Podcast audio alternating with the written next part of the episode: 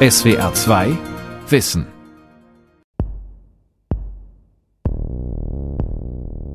Am fünften Tag ungefähr nach der Impfung bin ich morgens aufgewacht und war nahezu steif. Eigentlich bis auf den Kopf war der ganze Körper eigentlich ein Schmerz. Jetzt im Moment laufen uns gerade die Postvakzinierungspatienten, die oder vermeintlichen, die Bude ein, um es mal bewusst salopp zu formulieren. Ich bin jetzt nun 40 Jahre Arzt und diese Anzahl an Nebenwirkungen ist etwas völlig anderes. Das ist eine völlig andere Dimension. Verdrängte Corona-Impfschäden. Schwere Einzelfälle, wenig Forschung. Von Volkart Wildermuth. Bisher gibt es keine gute Erklärung dafür, warum die Impfung so etwas auslösen kann. Das ist alles Fischen im Dunkeln. Die Corona-Impfung ist ein großer Erfolg. Ihr Nutzen überwiegt bei weitem die Risiken, das belegt die Zusammenfassung der Daten durch die Ständige Impfkommission STIKO. Aber der Schutz der vielen vor Corona hat seinen Preis. In der Statistik verschwinden die Einzelfälle. Dennis Riele ist so ein Einzelfall. Früher hat der 36-jährige Konstanzer als Journalist gearbeitet. Das geht schon lange nicht mehr. Seit Jahren leidet er an Parkinson. Wegen seiner Vorerkrankungen fürchtete er eine Covid-19-Infektion zu bekommen. Er ließ sich impfen. Also diese wirklich andauernde Komplikation, die begann dann am dritten Tag nach der Erstimpfung. Also ich bin morgens aufgewacht und hatte einen brennenden Ganzkörperschmerz. Also wenn man da gedrückt hat, also das war wirklich zum Schreien. Zwei Tage später konnte Dennis Riele seinen Körper kaum noch bewegen. Ich bin dann zwei Tage im Bett gelegen.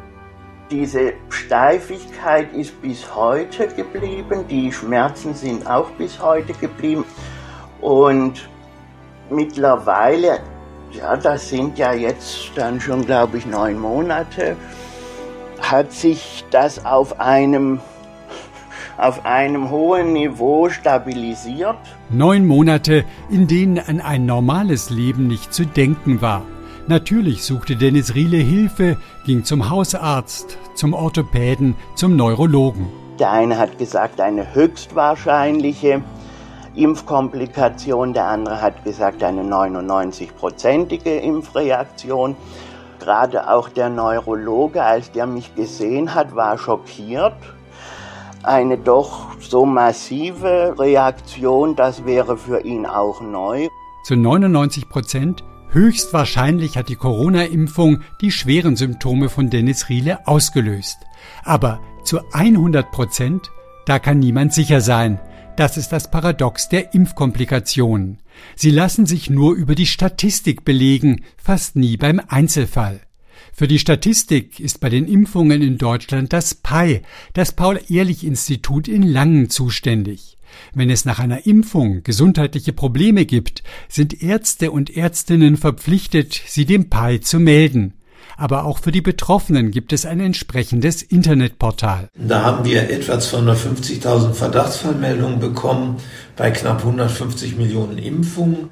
Fasst PI-Präsident Professor Klaus Tschichotek die Zahlen bis Ende 2021 zusammen. Das sind hundertmal mehr Meldungen als bei anderen Impfungen. Dafür gibt es zwei Gründe. Erstens wurden noch nie so viele Menschen in so kurzer Zeit geimpft. Zweitens war die Öffentlichkeit wohl noch nie so aufmerksam. Am häufigsten wird von sogenannten Impfreaktionen berichtet. Schmerzen an der Einstichstelle, grippeähnliche Symptome. Sie sind oft heftiger als bei anderen Impfungen, aber sie verschwinden nach ein paar Tagen. Im Grunde belegen sie, dass die Impfung wirkt und das Immunsystem aktiviert. Dann gibt es die echten Impfkomplikationen, ungewöhnliche und schwerwiegende Gesundheitsfolgen, etwa der anaphylaktische Schock, eine lebensgefährliche allergische Reaktion. Dieses Problem war schon in den Zulassungsstudien mit mehreren Zehntausend Personen aufgefallen. Trotzdem konnte klar belegt werden, die Impfungen senken die Zahl der schweren Corona-Verläufe und die der Todesfälle deutlich. Der Nutzen überwiegt die Risiken aber auch die größte Zulassungsstudie ist zu klein, um sehr seltene Nebenwirkungen nachzuweisen. Deshalb ist es so wichtig, Impfungen weiter zu beobachten, wenn sie für die ganze Bevölkerung ausgerollt werden. Die schwerwiegenden Nebenwirkungen, die wir ja aufgrund der millionenfachen und weltweit milliardenfachen Impfung inzwischen sehr genau kennen, bewegen sich im Bereich unter zehn Fällen pro 100.000 Impfungen, sind auch sehr gut erfasst und insofern sehr selten. Bei inzwischen über 170 Millionen verimpften Dosen wären das zwischen 10.000 und 17.000 schwer Betroffene in Deutschland. Bei den Vektorimpfstoffen von AstraZeneca und Johnson Johnson kann es zu lebensgefährlichen Sinusvenenthrombosen kommen.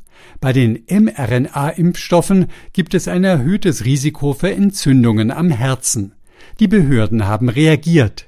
In Deutschland ist dafür die Ständige Impfkommission STIKO zuständig. Bei der Entscheidung mit AstraZeneca-Impfstoff und den Sinusvenenthrombosen hat ja im Prinzip die STIKO sogar schneller reagiert als die Zulassungsbehörden, weil es darum ging, Risiken gegeneinander abzuwägen.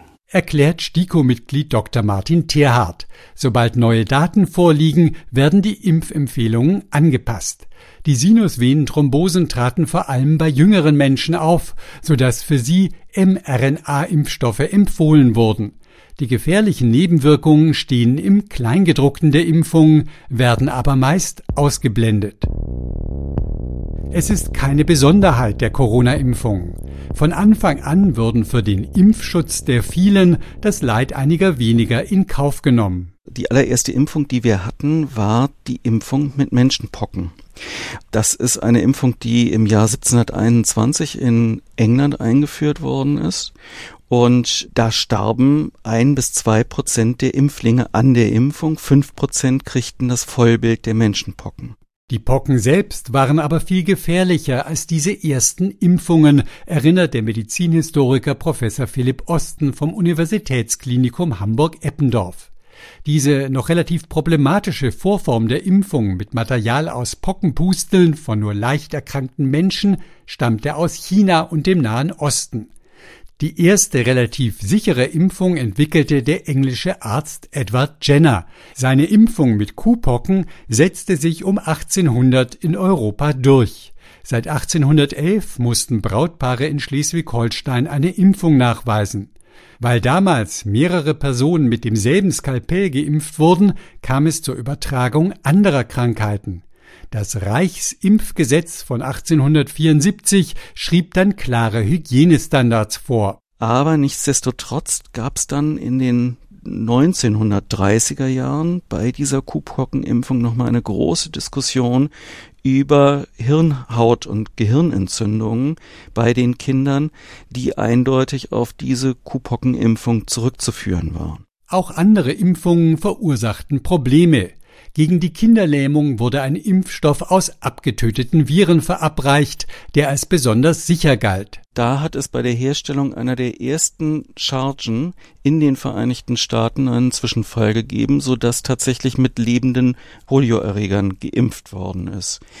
Betroffen von dieser Charge war eine ganz große Zahl von Kindern, aber tatsächlich bleibende Schäden hatten 44 Kinder.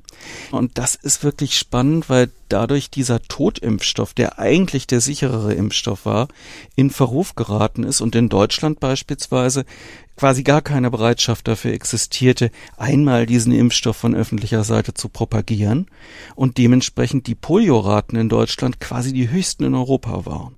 Unterm Strich blieben deshalb mehr Kinder in Deutschland gelähmt, als wenn geimpft worden wäre. Die Nebenwirkungen sind der Preis der Wirkung. Anders als Medikamente werden Impfstoffe nicht bereits Erkrankten gegeben, sondern gesunden Personen und das millionenfach. Deshalb müssen Impfstoffe noch verträglicher sein und deshalb werden sie durch das Paul-Ehrlich-Institut besonders genau überwacht. Eine absolute Sicherheit gebe es aber nicht, könne es nicht geben, so STIKO-Mitglied Martin Terhardt. Zum Beispiel der Pandemieimpfstoff gegen die Schweinegrippe 2009, 2010. Da hat sich später gezeigt, dass wir Komplikationen in Form von Narkolepsie, also dieser Schlafkrankheit, bekommen hatten in bestimmten Bevölkerungsgruppen, nicht überall auf der Welt. Was hat dazu geführt, dass dieser Impfstoff in Deutschland nicht mehr empfohlen wird und auch mittlerweile nicht mehr zugelassen ist. Das heißt, wir müssen bei neuen Impfstoffen auch immer wieder sehr aufmerksam sein. Die Sinusvenenthrombose war im Grunde genommen das Fatalste. Der Mann ist gestorben. Ich habe zwei Myokarditis-Fälle gehabt. Ich habe zwei Guillain-Barré-Syndrome gehabt. Ich habe mehrere Lungenembolien gehabt. Ich habe eine ganze Reihe anderer einer neuen Form von Nebenwirkungen gesehen und die ist für mich vielleicht erstmal jetzt erstmal das Wichtigste, weil ich denke, dass wir bei den anderen Dingen, bei der Myokarditis schon eher aufmerksam sind. Der Berliner Internist und Hausarzt Dr. Erich Freisleben hat über 700 seiner Patientinnen und Patienten gegen Corona geimpft. Etwa drei Prozent entwickelten Nebenwirkungen, ein viel höherer Anteil, als er es von anderen Impfungen her kannte. Als Freisleben in einem YouTube-Video darüber berichtete, meldeten sich Menschen aus ganz Deutschland. Wenn Sie zu mir kommen und ich sage das erste Mal, ja, ich glaube Ihnen das, dann fangen die an zu weinen. Sie erzählen mir ihre Geschichten, sie waren in mehreren Krankenhäusern, sie waren beim Hausarzt, sie waren beim und immer wenn Sie das Thema Impfung angesprochen haben, dann wurde gesagt, das kann doch gar nicht sein, das gibt es nicht, das bilden Sie sich ein. An der Uniklinik Marburg wurde inzwischen eine Anlaufstelle namens Postvac eingerichtet, also für gesundheitliche Beschwerden nach der Impfung. Dort untersuchen der Kardiologe Professor Bernhard Schiefer und sein Team jeden Tag rund acht Menschen. Wir sind wirklich erstaunt darüber, wie viele Patienten wir präsentiert bekommen, auch von Kollegen überwiesen bekommen aus der ganzen Republik, die einen diagnostischen Leidensweg hinter sich haben über viele Wochen und Monate und die Hilfe suchen, weil keiner weiß, wie er ihnen helfen kann. Viele Patientinnen und Patienten organisieren sich inzwischen in Selbsthilfegruppen. Auch Dennis Riele aus Konstanz hat eine solche Anlaufstelle gegründet.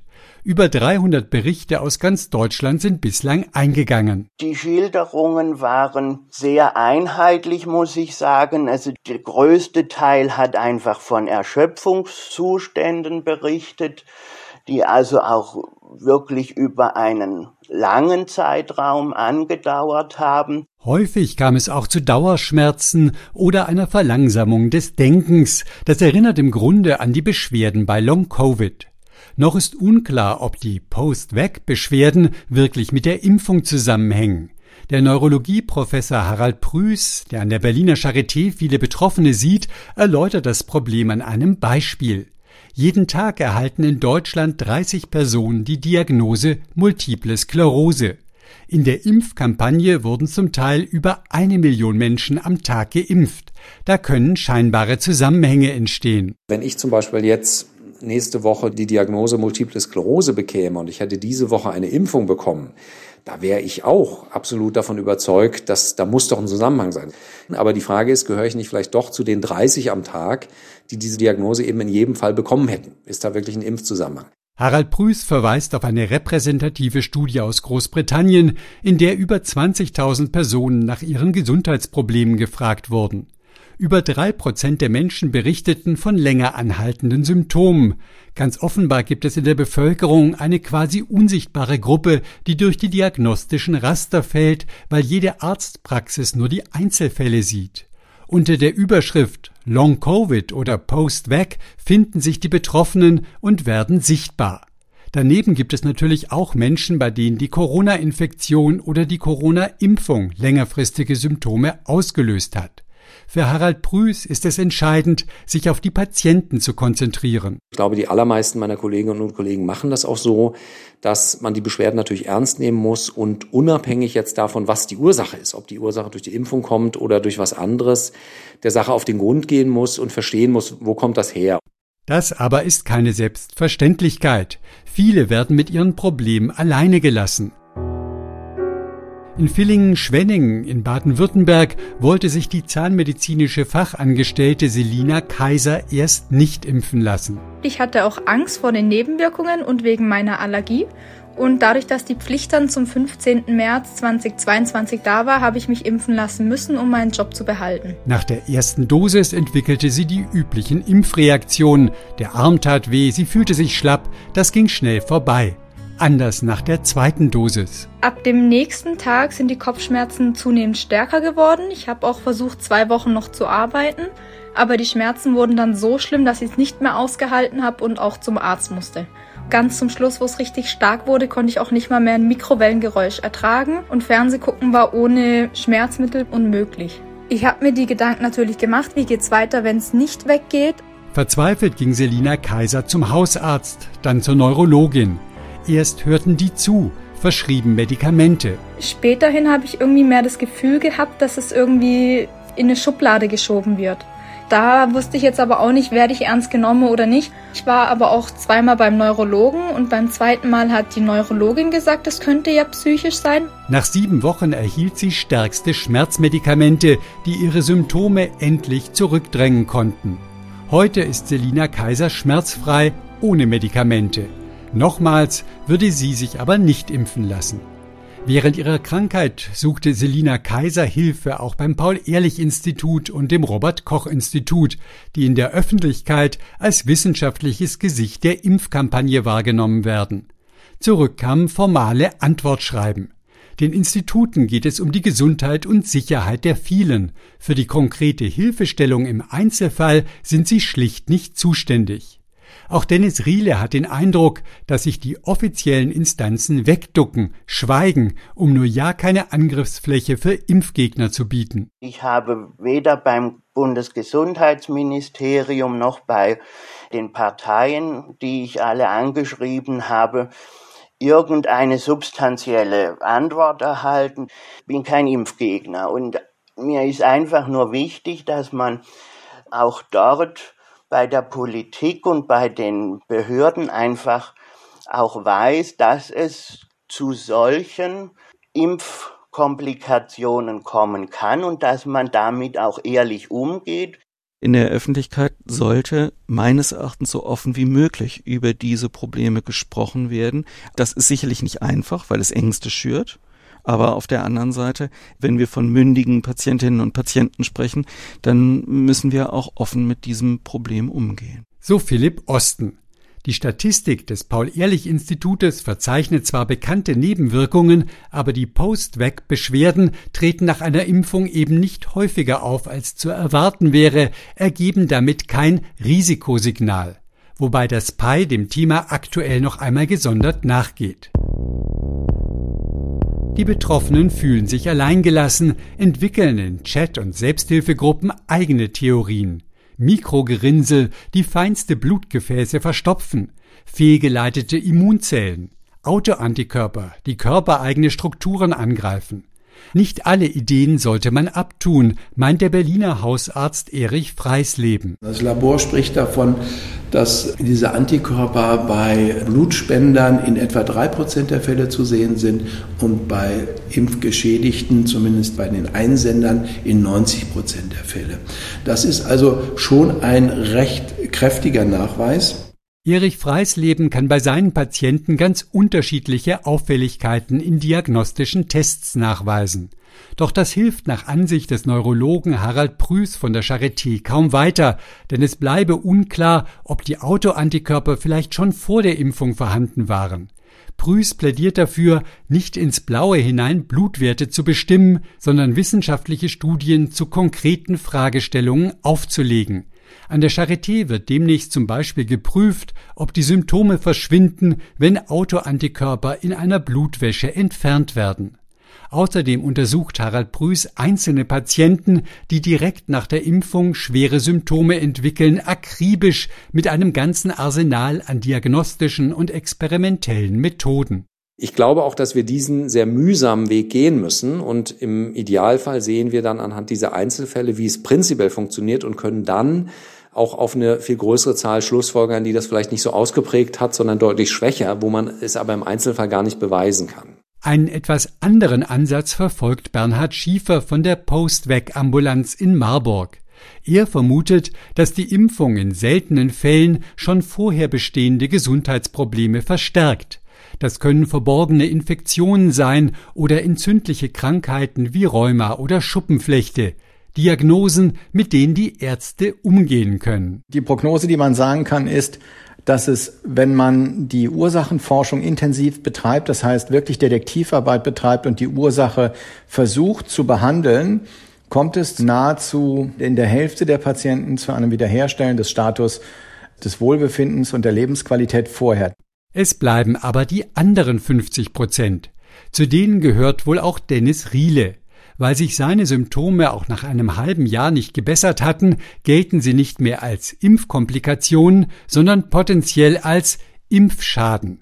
In solchen Fällen gibt es seit den 1950er Jahren Hilfsmöglichkeiten, erläutert der Medizinhistoriker Philipp Osten. Da werden Personen, die Impfschäden erleiden, entschädigt nach dem Bundesversorgungsgesetz. Das ist eigentlich ein Gesetz, was gedacht ist, um Menschen nach Kriegsschäden zu entschädigen. Also Menschen, die als Soldaten tätig waren oder durch Kriegseinwirkungen zu Schaden gekommen sind. Jedes Jahr gibt beispielsweise das Land Baden-Württemberg zwischen 16 und 17 Millionen Euro für die Folgen von Impfschäden aus.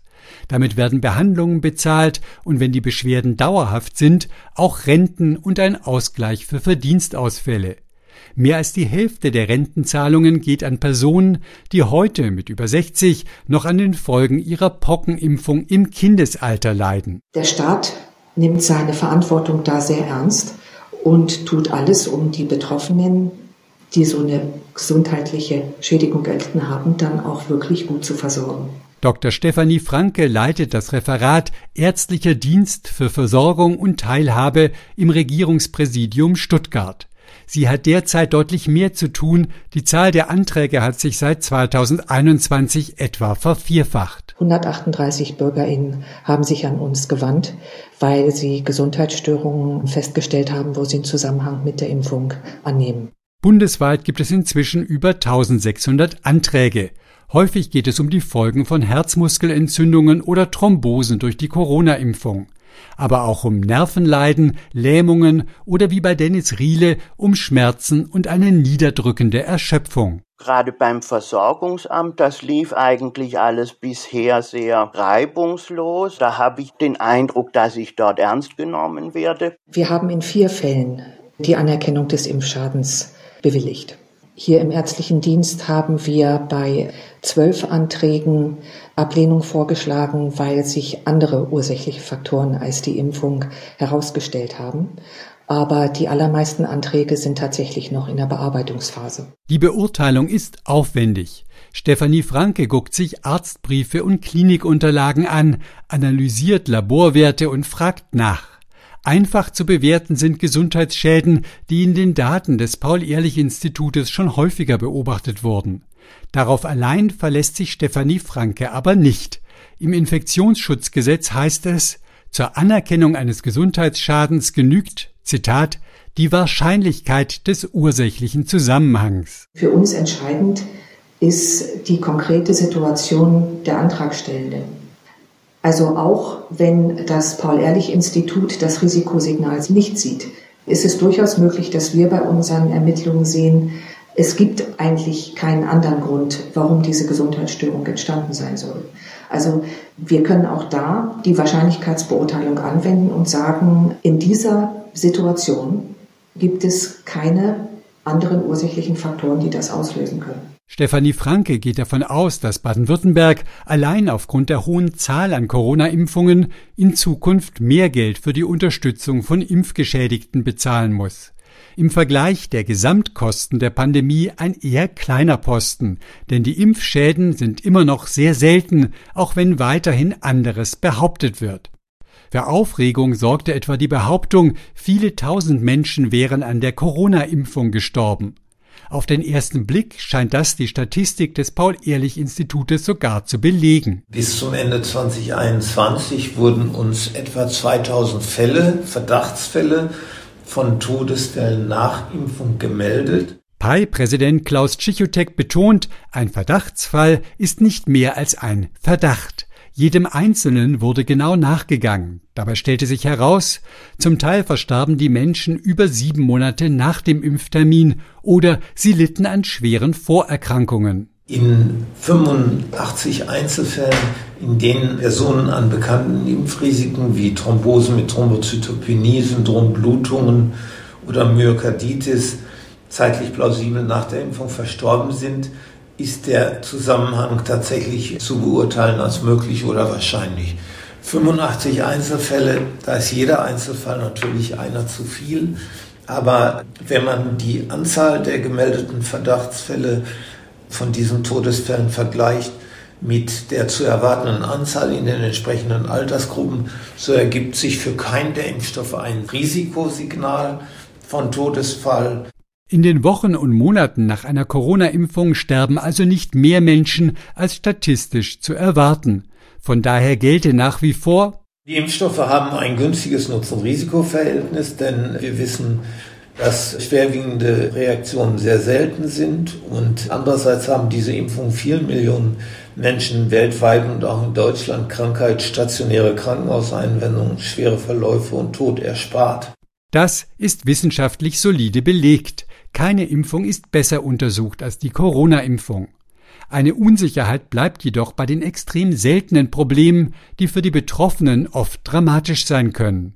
In Zukunft könnte hier ein Impfregister für mehr Klarheit sorgen. Ob das mit dem deutschen Datenschutz vereinbar ist, muss sich zeigen. Harald Prüß hätte sich wenigstens kleine, gezielte Studien gewünscht. Wo also Menschen nach der Impfung, das muss nicht jeder sein, es kann jeder Hundertste, vielleicht jeder Tausendste sein, ganz systematisch nachverfolgt werden und im Verlauf der nächsten ein, zwei Jahre wirklich ganz genau geguckt wird durch Telefonbefragungen, welche Symptome sind aufgetreten, kann ein Zusammenhang zur Impfung bestehen, kann ein Zusammenhang zur Infektion bestehen und dann hätten wir eine hervorragende Datenbasis, um genau diese Fragen zu beantworten. So bleibt weiter unklar, ob die Beschwerden von Selina Kaiser und Dennis Riele wirklich auf die Impfungen zurückgehen oder ob es andere Ursachen gibt. Die Betroffenen stehen mit ihrem tragischen Einzelschicksal oft allein da, müssen selbst den Weg zu den richtigen Anlaufstellen finden. Es fehlt so etwas wie eine leicht erreichbare Ombudsperson, die ihre Interessen vertritt. Erich Freisleben. Bei den Patienten ist es ja so, dass es alles Patienten sind, die sich für die Impfung entschieden haben, ja, die davon überzeugt waren, sie tun was Gutes damit und sie tun für sich oder für die Gesellschaft was Gutes damit. Und das ist schon sehr bitter zu sehen, dass man sieht, dass wenn diese Patienten dann ein Problem mit der Impfung haben, dass sie vor verschlossenen Türen stehen, dass sie von einem zum anderen gehen und nicht mehr anverstanden und anerkannt werden. Und ich finde, das müssen wir als Gesellschaft auch leisten, dass wir, wenn wir so ein Gemeinschaftsprojekt machen, dann dafür auch Anlaufstellen haben und diesen Menschen dann auch wirklich helfen. Auch wenn medizinisch keine Hilfe möglich ist, Anerkennung für seine Probleme erwartet auch Dennis Riele, denn er und andere in seiner Lage leiden als unbeabsichtigte Konsequenz eines Impfprogramms, das die große Mehrheit vor schweren Folgen einer Corona-Infektion schützt. SWR 2 Wissen Verdrängte Corona-Impfschäden, schwere Einzelfälle, wenig Forschung. Autor und Sprecher Volkert Wildermuth, Redaktion Sonja Striegel. SWR 2 Wissen Manuskripte und weiterführende Informationen zu unserem Podcast und den einzelnen Folgen gibt es unter swr2wissen.de.